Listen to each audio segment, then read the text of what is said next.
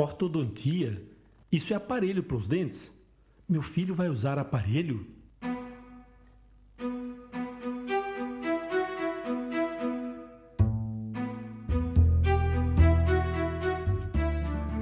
Bem-vindo ao Atlas Lipcast, o ponto de encontro dos amigos do Lip.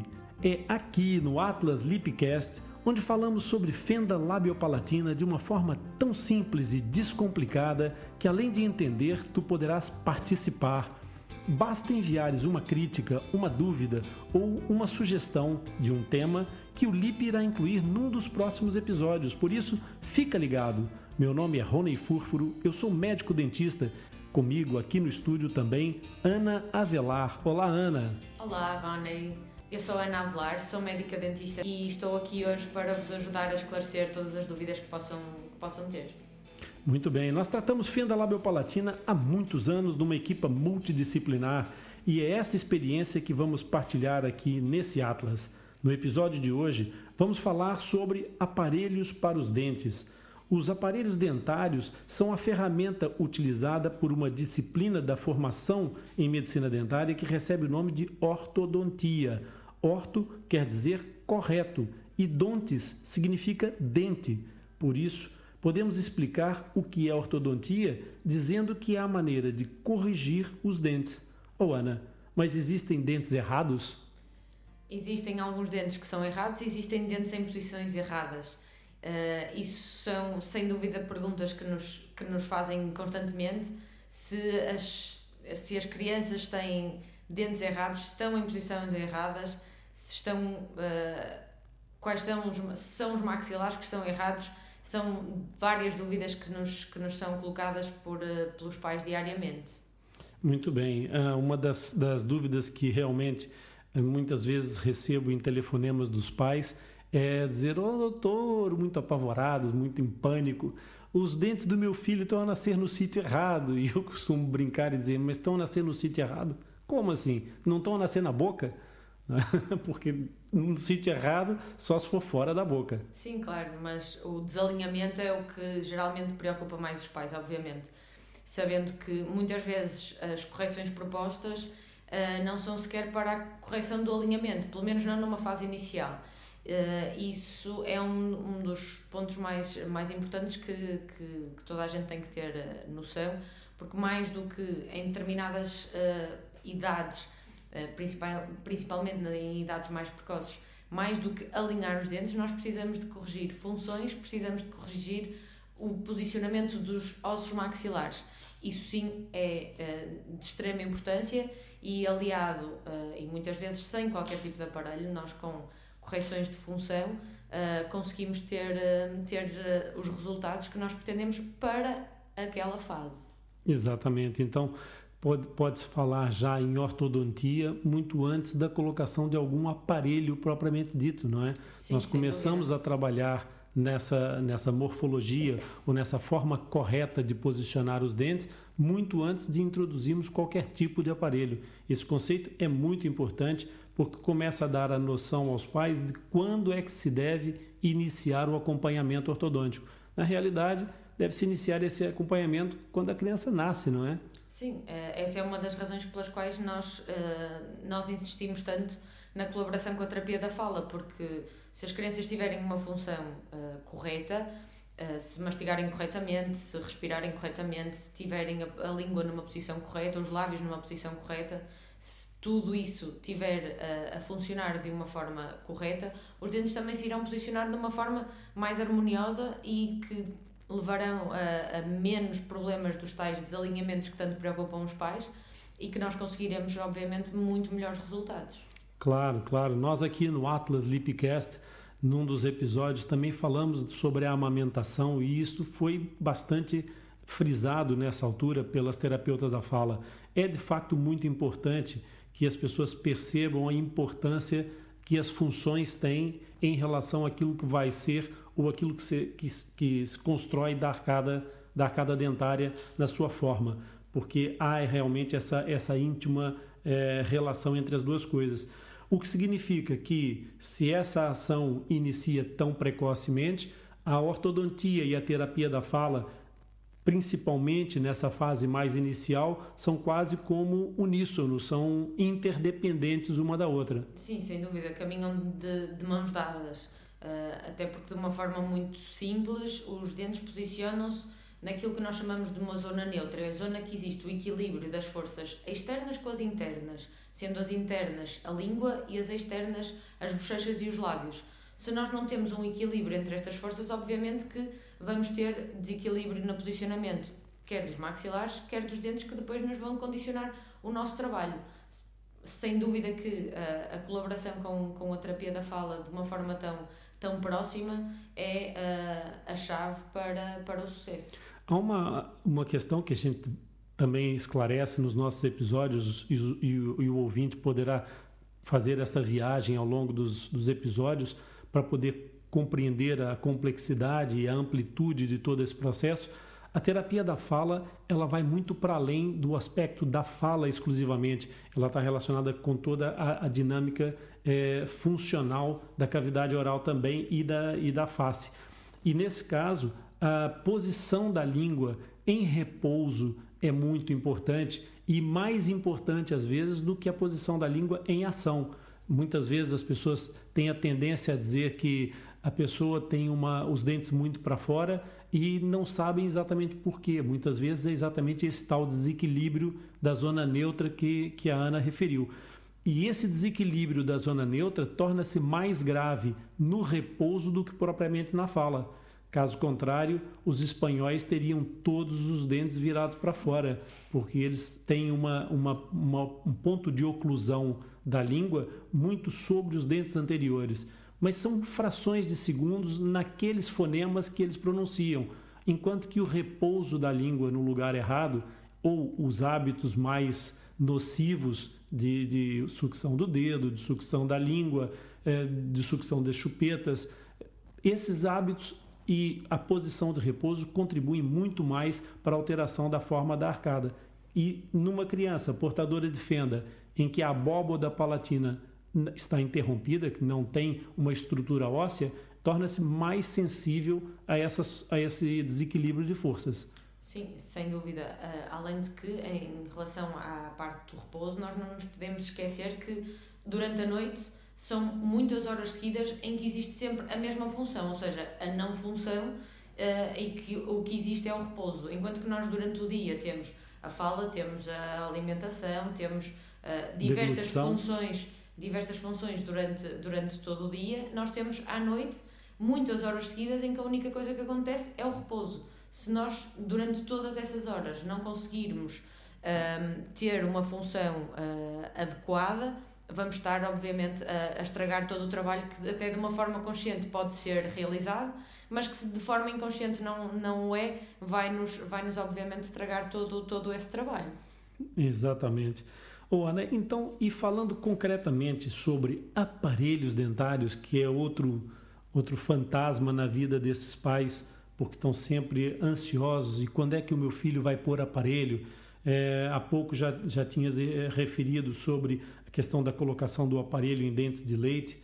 É, nós precisamos esclarecer aos pais se, afinal de contas, deve ou não se deve, se é que isso, esse conceito se aplica, ou se é possível colocar é, aparelhos em dentes de mama, em dentes de leite. É possível e pode ou não ser, ser colocado. Existem casos que, sem dúvida, precisam de aparelhos em dentes de leite Existem casos que não precisam de aparelhos em dentes de leite. O que vai determinar isso são as necessidades individuais de cada criança. Nós temos sempre que observar, não é porque tem um dente desalinhado, mas em fases precoces será muito provavelmente apenas, e só quando digo apenas não estou a reduzir uh, a importância, mas sim uh, a reduzir aquilo que é a expectativa dos pais muitas vezes, porque não vamos alinhar dentes, mas vamos reposicionar os maxilares e permitir que estes se desenvolvam e cresçam de forma harmoniosa.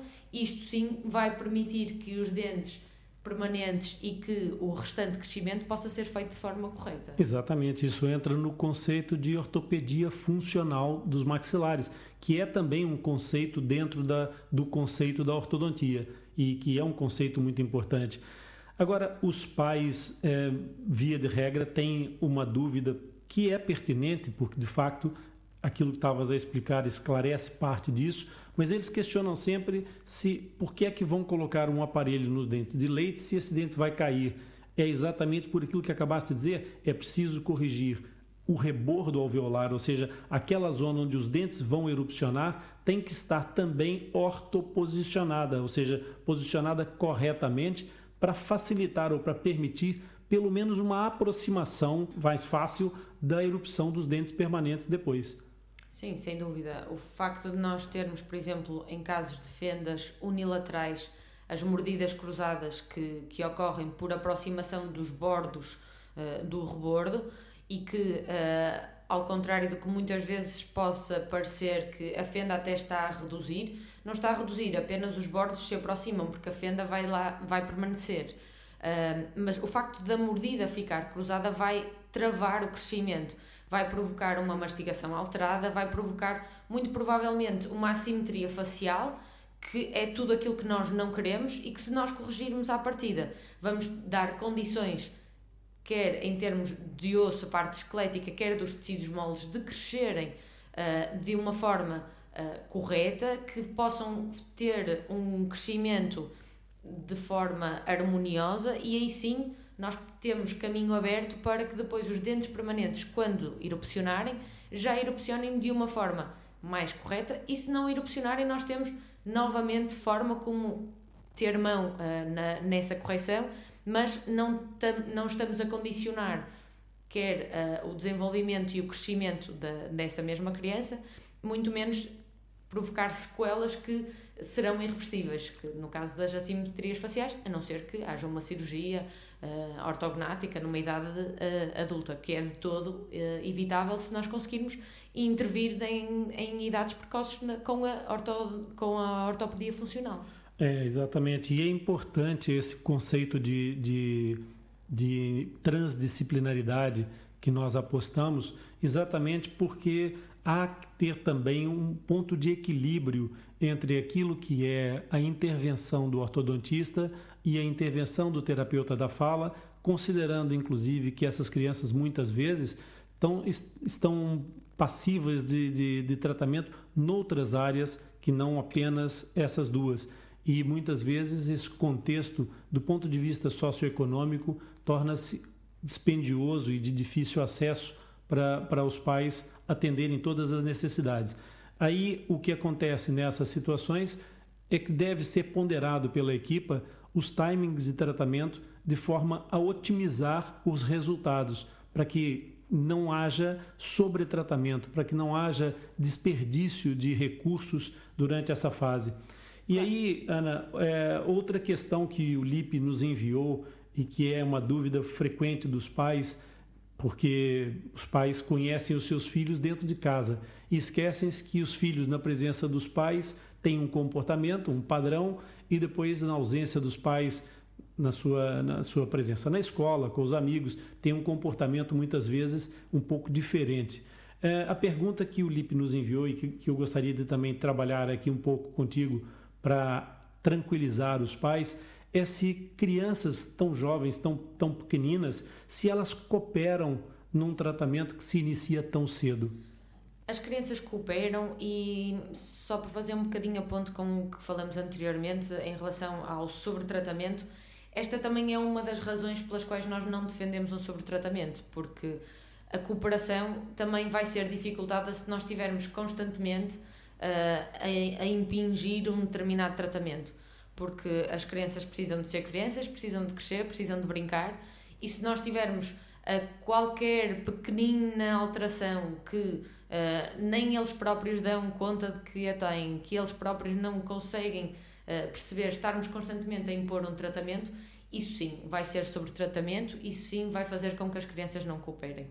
Se fizermos as coisas de forma uh, ponderada, como nós, como nós temos por princípio fazer, que é fazer estritamente em, em, em alturas que realmente são, são necessárias, as crianças colaboram as crianças colaboram com tudo aquilo que nós uh, lhes propomos é muito mais fácil uma criança usar um aparelho do que qualquer um de nós adultos. É surpreendente esse aspecto. De facto, os pais não têm essa noção, mas as crianças cooperam muito mais do que os adultos e, particularmente, mais do que os adolescentes.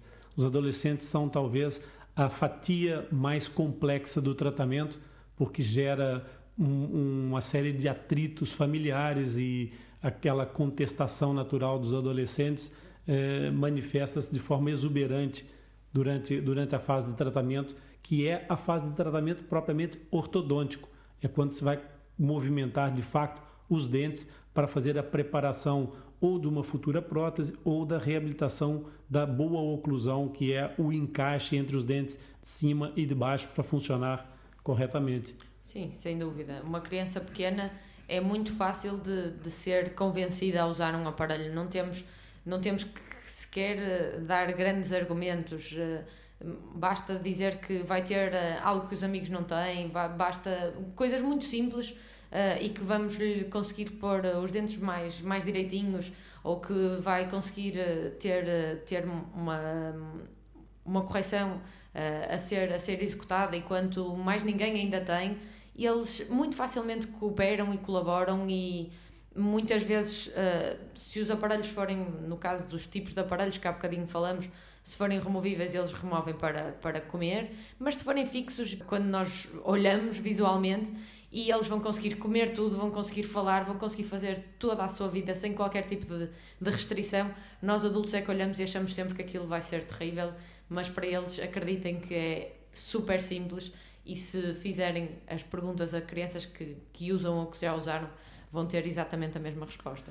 Há uma dúvida que eu acho que é curiosa também e acontece muito frequentemente no consultório, é as pessoas fazerem comparações entre, entre os diversos tipos de tratamento.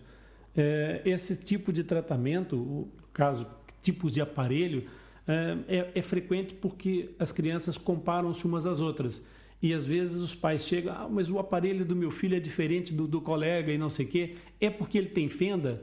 Na verdade, as pessoas não fazem a mais pálida ideia da diversidade de aparelhos que existem, porque são todos muito semelhantes, não é? Claro, são todos muito semelhantes e, como eu costumo dizer a brincar, são todos para colocar na boca.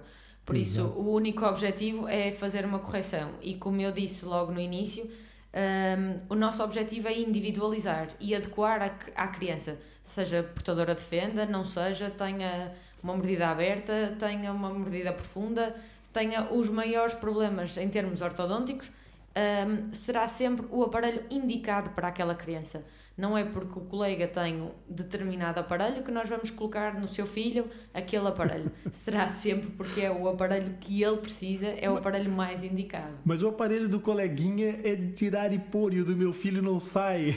Mas o meu filho é diferente do seu filho e todos os nossos os meus filhos dedos são diferentes. da mão direita são todos diferentes são uns todos, dos outros. Exatamente. Exatamente. Tudo é e... é diferente e nós temos que adequar sempre a cada, a cada um dos casos. Não existe não existe uma receita, existem linhas mestras, uh, mas receitas não. Não seguimos receitas e adequamos sempre, individualizamos cada, cada, cada paciente como, como assim deve ser. A nossa, a nossa comunhão nesse trabalho é, é muito bonita exatamente por essa percepção de que cada indivíduo deve ser tratado de forma é, particular, porque não somos todos iguais, somos 7 bilhões de pessoas e nesses 7 bilhões de pessoas, nós não vamos encontrar duas pessoas exatamente iguais, nem mesmo entre gêmeos univitelinos.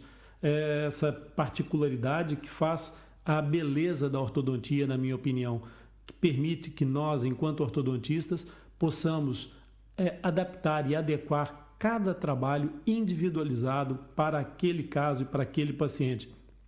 Com isso, nós lançamos mão daquilo que estiver mais adaptado ou mais adequado para uma maior eficácia no final do processo. A eficiência do seu trabalho vai se refletir exatamente por aí. Então, nós temos muitos tipos de aparelho, temos aparelhos que são expansores, temos aparelhos que são expansores ortopédicos, temos aparelhos de expansão dentoalveolar, nós temos aparelhos fixos, nós temos aparelhos removíveis e tudo isso tem que ser pesado e ponderado de acordo com o caso. Eu já ouvi muitas vezes situações eh, de, de pessoas dizerem que aparelho ortopédico funcional é exclusivamente para criança e ortodontia é exclusivamente para adultos. E são conceitos que estão demasiado presos aí numa camisa de forças que por vezes pode trazer, induzir os, os, os utilizadores em erro.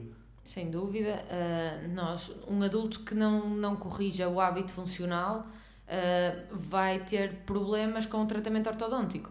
Nós podemos corrigir o posicionamento dos dentes, mas se não corrigirmos a função, o tratamento ortodôntico vai recidivar, ou seja, vai voltar ao que pode não voltar exatamente ao que era, mas obviamente que não vai ficar tal e qual quando nós deixamos no final.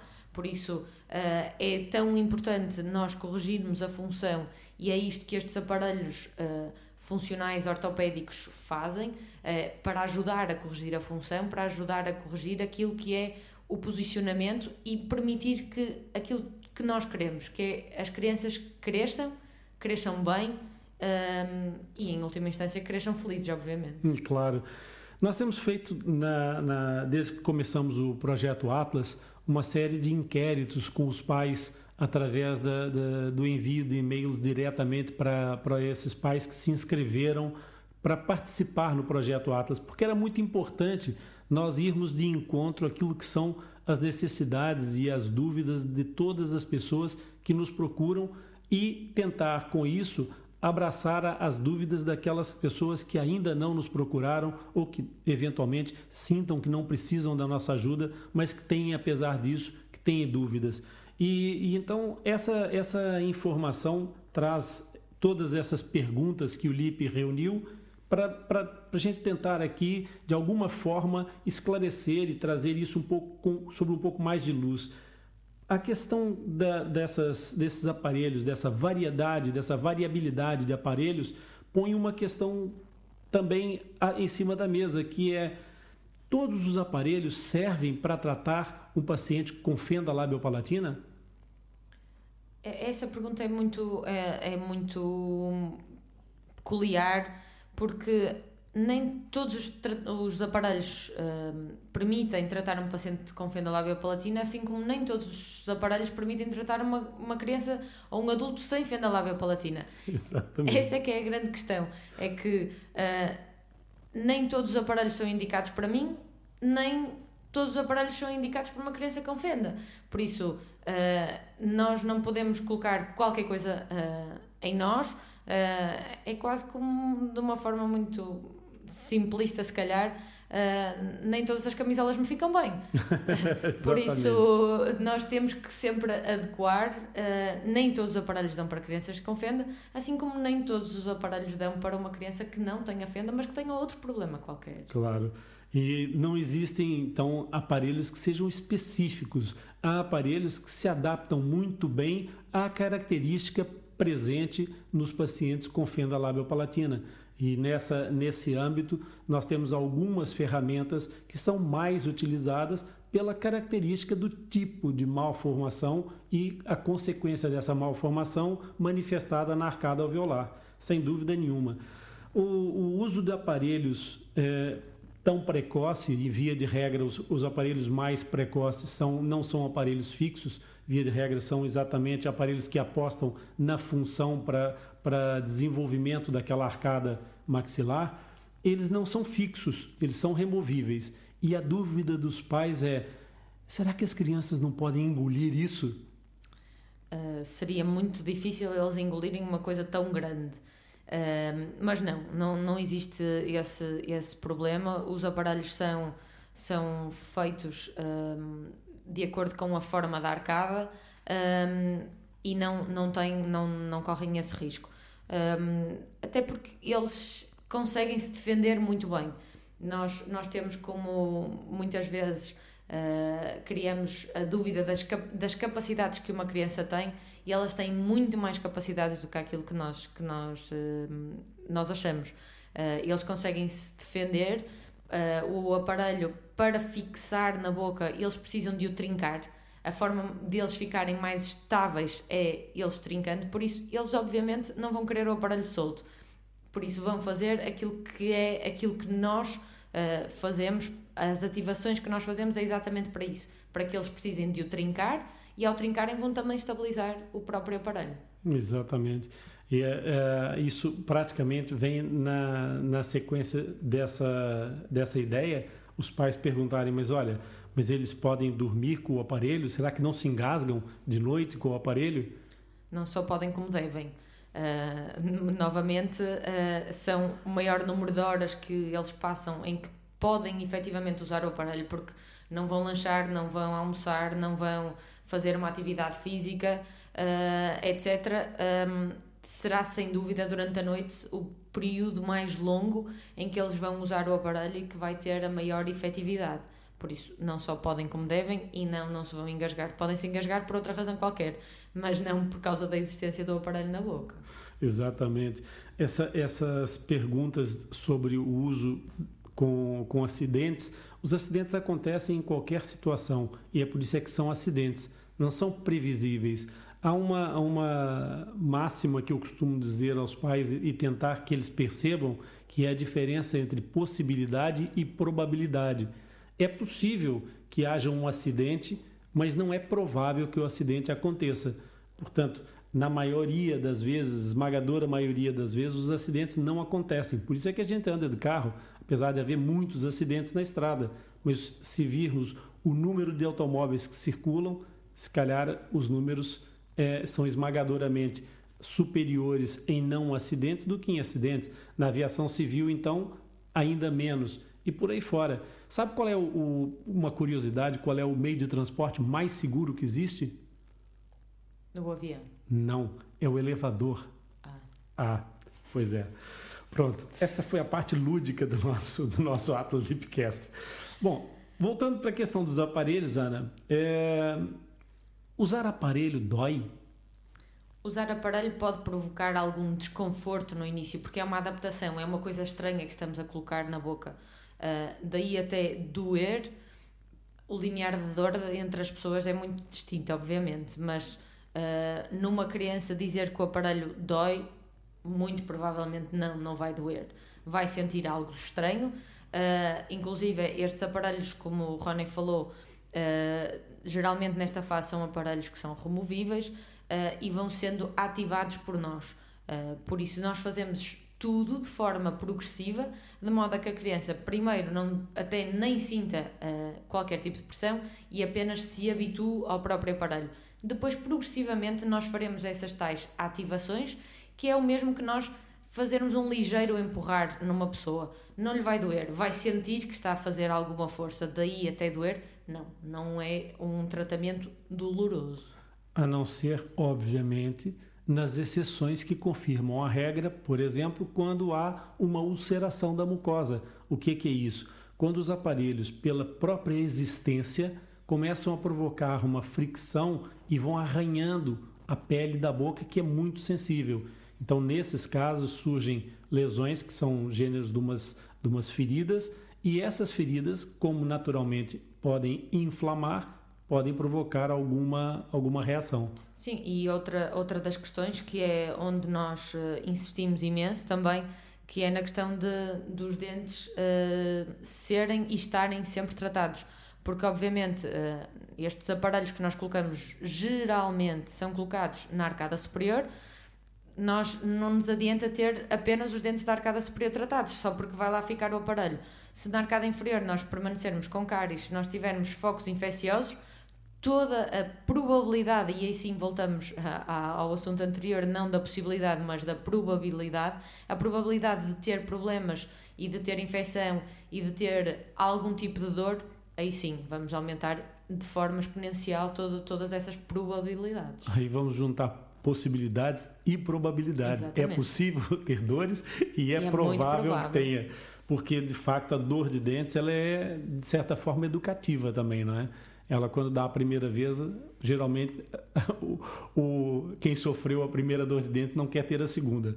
A, a, a, questão da dor no aparelho também tem a ver com outro aspecto que eu acho que é importante os pais perceberem, que é o, a filosofia, o que é que está aqui inserido nessa, nessa informação de mudar os dentes de posição. E na realidade nós estamos a falar de um processo de inflamação sendo que inflamação não é infecção. Infecção tem a ver com a entrada de alguma coisa no, no, no organismo. E a inflamação é uma resposta do organismo a qualquer situação que as nossas defesas consideraram não agradáveis. Pode ser a entrada de um microorganismo, então temos uma reação inflamatória. Agora estamos a falar aí constantemente de, de infecções virulentas é, por vírus no sistema respiratório. Quando esses vírus atacam o nosso sistema respiratório, nós temos então um processo inflamatório que é a nossa forma de defender. Portanto, inflamação é uma resposta orgânica. Quando nós provocamos ah, alguma pressão sobre o tecido dentário, nós vamos produzir uma inflamação nos tecidos que suportam esses dentes. E é exatamente esta inflamação que vai fazer com que haja a possibilidade desses dentes viajarem dentro da boca para uma nova posição. Isso implica então inflamação gera uma reabsorção do osso e uma cicatrização desse osso logo a seguir. Então, por essa razão é que quando nós falamos de dor, nós podemos também aqui determinar que todo processo inflamatório pode, numa escala diferente para cada indivíduo, ter alguma manifestação dolorosa. É possível que algumas pessoas apresentem uma queixa de algum incômodo mais presente do que outras, por causa desta inflamação que a movimentação ortodôntica gera. Sim, sem dúvida. Uh, nós, nós temos sempre que uh, contar com, com, com isso, é isso que nos dá a movimentação, é a tal reabsorção e a posição que é a construção de osso um, no sítio de onde o dente, o dente veio, não é? Um, e obviamente que essa, essa pressão que condiciona essa inflamação vai, vai sempre provocar algum desconforto. Um, normalmente, e como nós sabemos, as crianças são sempre muito mais tolerantes a qualquer uh, estímulo doloroso, por muito que por vezes até possam uh, demonstrar mais, uh, mas são muito mais resistentes a todos, a todos estes estímulos dolorosos. É isso, e, e, tem uma coisa muito importante que é o conceito de inflamação crônica e inflamação aguda. O processo agudo é o processo mais perceptível, mais sensível, que é aquele que acontece no momento inicial do processo de movimentação ortodôntica. Depois, essa movimentação vai fazer com que, o, com que aquele processo caia numa situação de inflamação crônica e deixa de ser é, incômodo, deixa de ter aquela, aquele padrão doloroso. Daí que é muito importante nós realçarmos sempre aos pais que quando a criança coloca o aparelho, se ela se queixar, deixe é, manter o aparelho no lugar, porque essa, esse processo de sensibilidade vai desaparecer ao fim de 48 horas, 72 horas no máximo.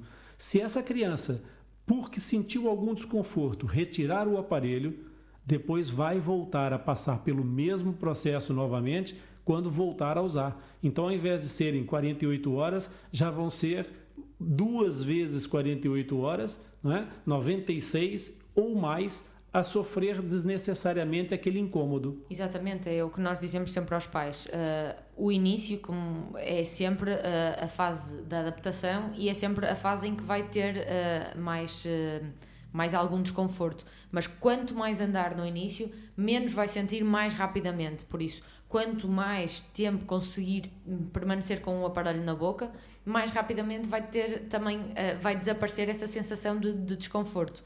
Por isso, uh, nós compreendemos que seja difícil para um pai ouvir o filho a, a queixar-se, mas acreditem que é quase, entre aspas, um mal necessário, porque quanto mais nós insistirmos, mais rapidamente ele também vai ter esse desconforto. E nós queremos que eles tenham o mínimo desconforto possível, sabendo como o Rony disse, que se o retirarmos, que vai dali a X horas voltar a ter o mesmo processo, preferimos, obviamente, que, uh, que, que façam uh, as coisas da forma uh, um bocadinho mais afincada no início para que depois seja tudo muito mais simples. Exatamente.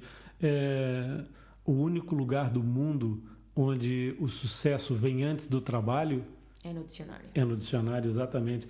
O Ana, e depois nós poderíamos falar aqui para, para o nosso ouvinte até quando é que as crianças vão ter que usar aparelho? Até quando for necessário e sempre que for necessário. Um, até quando nós temos crianças que uh, nós corrigimos o posicionamento dos maxilares e os dentes erupcionam praticamente nas posições corretas. Temos situações em que uh, corrigimos o posicionamento dos maxilares e temos que fazer alinhamento uh, dentário. Sabemos é que temos alguns timings que são importantes. e um, um ponto que eu acho que é muito importante e que os pais associam sempre, que é a altura do enxerto ósseo um, para que o canino permanente possa erupcionar, nessa fase é imprescindível que se antes não estavam os maxilares na posição correta, que pelo menos aí sejam trabalhados dessa forma. Isto porquê? Porque nós, uh, aparentemente, mesmo que aquilo que eu falei no início, uh, os bordos da fenda podem estar encostados, mas não estão posicionados corretamente. Por isso, nós precisamos de corrigir esse posicionamento corrigir uh, a arcada alveolar de forma a que exista uma continuidade harmoniosa entre, entre as, uh, os bordos, uhum. um, para que aí sim o cirurgião possa, possa intervir e possa colocar osso para que nós aí sim fechemos uh, uh, o gap que existe, o espaço que existe entre os rebordos alveolares. Nem sempre isso é possível fazer com dentes naturais, não é, Ana? Exatamente.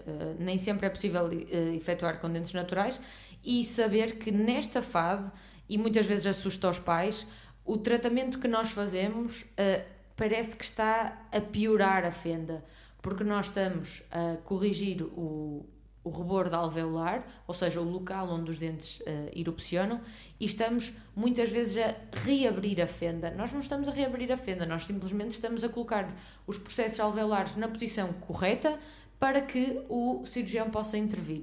Não estamos uh, a abrir a fenda porque a fenda já lá existia. Estavam simplesmente colapsados, estavam encostados um ao outro, nem sequer colados, nós podemos dizer, estavam apenas encostados. É, exatamente, essa, essa dúvida realmente é muito frequente nos casos de fenda transforame, nos casos de fenda do palato anterior, do palato primário, porque as crianças que têm fenda posterior, que têm fenda exclusivamente palatina, vão também ter é, necessidade de acompanhamento ortodôntico, como as outras crianças todas e, eventualmente, como as crianças de fenda transforamen. Agora, esse caso em concreto que, que nós estamos a referir, quando, quando se faz a tal preparação, o, o tratamento ortodôntico pode não encerrar toda a situação da, da, da conclusão ortodôntica que se pretende. Esta abertura que a Ana falou, que é uma sensação de piora, muitas vezes acontece precocemente, quando o colapso da arcada dá a sensação de que a palatoplastia foi 100% bem sucedida e quando ocorre o, o alargamento do, do, do, palato, do céu da boca, esse alargamento expõe algumas fístulas ou eventualmente até expõe a, a, a, o tamanho real da, da, desse tal espaço. Mas aí o que é que acontece? Nessas zonas não, não há como colocar dente no vazio e os dentes não nascem a partir do enxerto ósseo, não há uma formação de um dente novo que acontece ali, quando muito, então, é, é como explicou muito bem a Ana, é o, a erupção do canino que vai utilizar aquela zona de enxerto para fazer o seu percurso até o rebordo alveolar. Mas pode acontecer da, de, das crianças, pelo número de agenesias, que é não formação de certos elementos é, da, da, da dentição normal, ter que fazer depois uma reabilitação protética. E essa reabilitação protética, ela também tem que ser preparada com os dentes posicionados de uma forma estratégica para tentar cumprir o melhor possível a reabilitação protética no final. Aí já entraria também uma necessidade de entrosamento muito grande entre o ortodontista e o médico dentista que vai fazer a reabilitação protética final. Sem dúvida. Uh, nós, nós temos uh, alguns casos que, pela falta de, de alguns dentes, que teremos que os substituir de, de forma protética. Uh, assim como acontece, e ressalvo isto, em qualquer outra pessoa, mesmo que não tenha fenda. Existem agenesias em outros casos que não existem fenda. E nós temos que gerir os espaços e colocar os dentes que existem na posição mais favorável para que depois a reabilitação seja feita de acordo com aquilo que são as regras de harmonização, porque os dentes devem ter determinadas dimensões em determinadas posições, e aí sim nós temos que uh, fazer com que os dentes se posicionem da forma mais uh, aprazível possível para que a reabilitação possa ser feita também da forma mais correta. Muito bem, Ana. E uma outra, uma outra etapa desse processo que nós também temos que sempre manter viva para os pais é que, consoante a gravidade da, da, da, de quanto é que foi afetado pela fenda labiopalatina, pode haver uma fase mais posterior de tratamento ortodôntico, que é a fase que, é, que vem antes da cirurgia ortognática. A cirurgia ortognática é o reposicionamento dos ossos da face quando nós temos uma situação de tal forma gravosa que ocorre uma, uma um, uma discrepância entre a parte de cima e a parte de baixo no sentido antero-posterior. E então, nessas alturas, esses pacientes vão ter que manter um tratamento ortodôntico ou, eventualmente, fazer uma supressão da fase de tratamento ortodôntico e retomar essa fase numa altura próxima da, da fase de intervenção, porque essas intervenções só se fazem depois do amadurecimento, na entrada da idade adulta. Exatamente. Estas correções uh, de cirurgia ortognática que, que o Rony fala, em termos do, da discrepância anteroposterior, uh, explicando só um bocadinho o que é esta discrepância anteroposterior, uh, é de uma vista lateral a discrepância que existe entre o maxilar superior e inferior, o avanço demasiado de um em relação ao outro ou o recuo demasiado de um em relação ao outro. Um, nestas, nestas situações que é necessário este tipo de, de correção, um, nós temos uh, a questão de se nós, se nós começarmos o tratamento ortodôntico, a correção do posicionamento dos dentes, numa fase mais próxima dessa idade adulta, muitas vezes o tratamento é seguido, ou seja, nós chegamos a um ponto em que atingimos os objetivos e mantemos só durante mais algum tempo para que uh, consigamos uh, de seguida fazer uh, a cirurgia ortognática. Nos casos em que nós atingimos os objetivos da correção do posicionamento dentário, muito mais precocemente, e vão restar ainda vários anos até a idade possível de executar uh, a cirurgia ortognática, aí não se justifica continuar com, com o aparelho. O aparelho, por muita, muito boa higiene que, que neste caso um jovem tenha, uh, é sempre um fator de, de retenção de placa, é sempre um fator de, de algum uh, incómodo, por isso não se justifica permanecer durante anos a colocação do, do, com, com o aparelho colocado, então remove-se o aparelho e mais próximo da, da idade possível da realização da cirurgia ortognática, assim volta-se a, a, colocar o aparelho e retoma-se o tratamento até se conseguir uh, um, fazer uh, a parte restante da, claro, da cirurgia até porque, ortognática. Até porque essas, essa, esses jovens, entretanto, nessa altura, têm outras preocupações na vida, têm outras atividades que a que querem se dedicar, nomeadamente à prática de desporto, e com o aparelho podem praticar desporto com certeza, mas será sempre um fator limitante uma pessoa que tenha brackets, que são aquelas estrelinhas coladas nos dentes, se levar uma bolada no rosto a jogar futebol, não vai ter a mesma consequência de uma pessoa que não tenha essa, esses, esses aparelhos nos dentes. E, consequentemente, a, lesão que vai produzir essa, essa bolada é, será diferente num, num, jovem que tem aparelho ou que não tem aparelho. Nós temos, é, inclusive, atletas entre os nossos os nossos meninos, os nossos pequenos heróis. Eu estou a lembrar, por exemplo, de um que é praticante de hockey, né? o Alex, e, e, todos eles fazem a sua vida perfeitamente normal, com, com, com uma, uma alegria muito grande, que é uma característica dos nossos, dos nossos miúdos em geral, crescem é, jovens absolutamente saudáveis, quer do ponto de vista dentário, quer do ponto de vista psíquico, apesar de todas as dificuldades pelas quais eventualmente possam passar no princípio da, da dessa sua trajetória. É, e, e acho... podem comer, inclusive, normalmente com os aparelhos fixos, sendo que com os aparelhos móveis não devem comer, especialmente porque vai exatamente dificultar a, a mastigação, a função e a acumulação de resíduos dentro da boca. Claro que sim, e uma, uma questão que, que, que acabaste de, de, referir que é muito importante. Um, as nossas crianças crescem jovens e adultos felizes. Um, por muito que inicialmente o processo possa parecer e possa ser, não só parecer, mas ser em muitos casos, uh, difícil. Mas acho que há uma questão que é, que é bastante importante: é que a fenda labiopalatina é uma condição, assim como existem outras condições de saúde uh, e muitas delas que limitam muito mais uh, o crescimento uh, e o desenvolvimento e a vida de, de uma criança. é uma condição, deve ser encarada como tal, deve ser. tem que haver afinco no tratamento e na, na resolução, mas tem que ser muito mais importante do que isso. É preciso olhar para a criança como uma criança deixá-la viver e ser feliz e crescer, porque é o que nós mais queremos, é que depois se tornem adultos felizes, realizados, concretizados, uh, porque dentes tortos muita gente tem, tenha ou não fenda lábia palatina, uh, outro tipo de problemas de assimetrias existem noutras crianças, um, problemas respiratórios existem noutras crianças, por isso vamos encarar como uma situação que acontece, tem que ser tratada e resolvida, mas não deixa de ser uma criança. Exatamente, e um jovem, e um adulto, e uma vida pela frente, muito para além da fenda. Bom, eu quero agradecer-te a ti, é, que estás aí desse lado a ouvir. Quero agradecer a Ana, que veio aqui prestigiar-nos e ajudar-nos a esclarecer todas essas questões.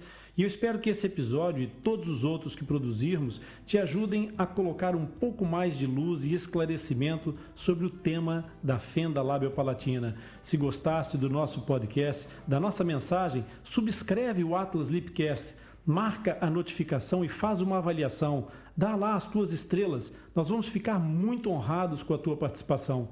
Esse suporte vai permitir que o nosso podcast ganhe reconhecimento, atinja um número maior de pessoas e, em troca, nós vamos ajudar-te a entender e a aprender mais sobre o tema que é tão apaixonante para todos nós. Fica ligado, pois o nosso próximo episódio vai ser incrível e eu tenho a certeza que tu vais gostar. Visita o nosso site, o LIP espera por ti em www.atlaslipcast.com. Obrigado pela tua audiência e por estares conosco nessa jornada. Obrigada por pertencer a este grupo. Até breve.